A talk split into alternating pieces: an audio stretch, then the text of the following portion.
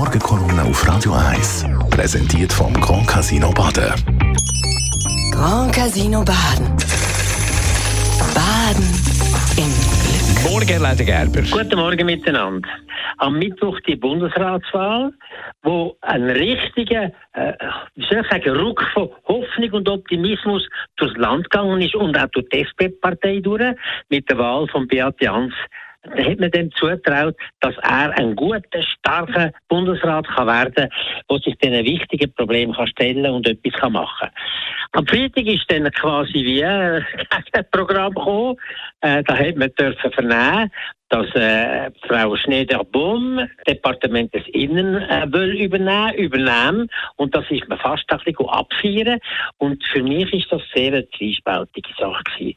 Einerseits Sie ist nicht einmal ein ganzes Jahr jetzt im Justiz- und Polizeidepartement gewesen. Sie hat das also noch nicht einmal richtig kennt und läuft bereits davon. Man kann verstehen, dass das nicht lustig ist äh, mit den Problemen von der Migration äh, und von den Flüchtlingsströmen und gleichzeitig in dieser Frage ständig attackiert und angegriffen werden von den politischen Rechten. Lustig ist das nicht, aber man wird ja nicht im Bundesrat gewählt, äh, weil es lustig ist, sondern um Probleme zu lösen.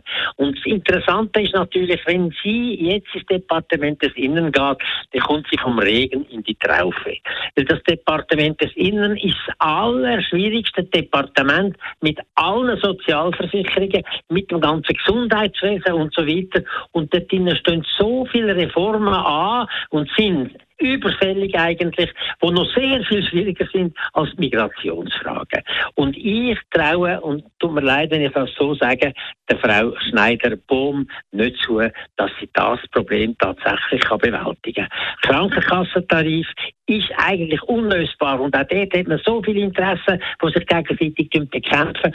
Aber auch gleichzeitig ist mit der Reform von der zweiten Säule, mit der AHV, wo jetzt zwar bis ins 30 ungefähr finanziert ist, aber nachher wieder eine neue Reform braucht und so weiter. Auch das sind Reformen, die unglaublich schwierig sind und wo die Gegensätze von den Interessen dermaßen groß sind, dass eigentlich niemand grosse Lorbeeren holen kann. Aber der braucht Leute mit Exekutiverfahrung, mit Erfahrung von moder moderierten Prozess, um langsam können vorwärts gehen und in die verschiedenen Spieler irgendwo in das Thema können hineinzunehmen. Aber wenn jetzt da Frau Schneider-Bohm in das hineingeht, muss sie wissen, und das weiß sie eigentlich auch, dass sie in den nächsten Monaten in wichtigen Fragen sich frontal eigentlich gegen die Partei muss stellen. Sie wird müssen die 13. AHV-Zahlung, der 13. Monat wird sie müssen bekämpfen, weil der Bundesrat dagegen ist.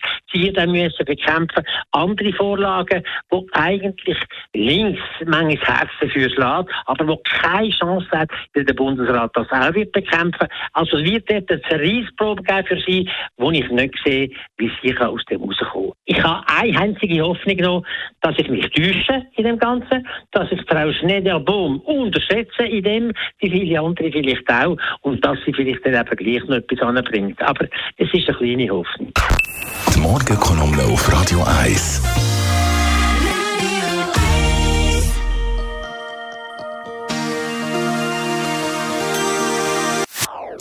Das ist ein Radio 1 Podcast. Mehr Informationen auf radio1.ch.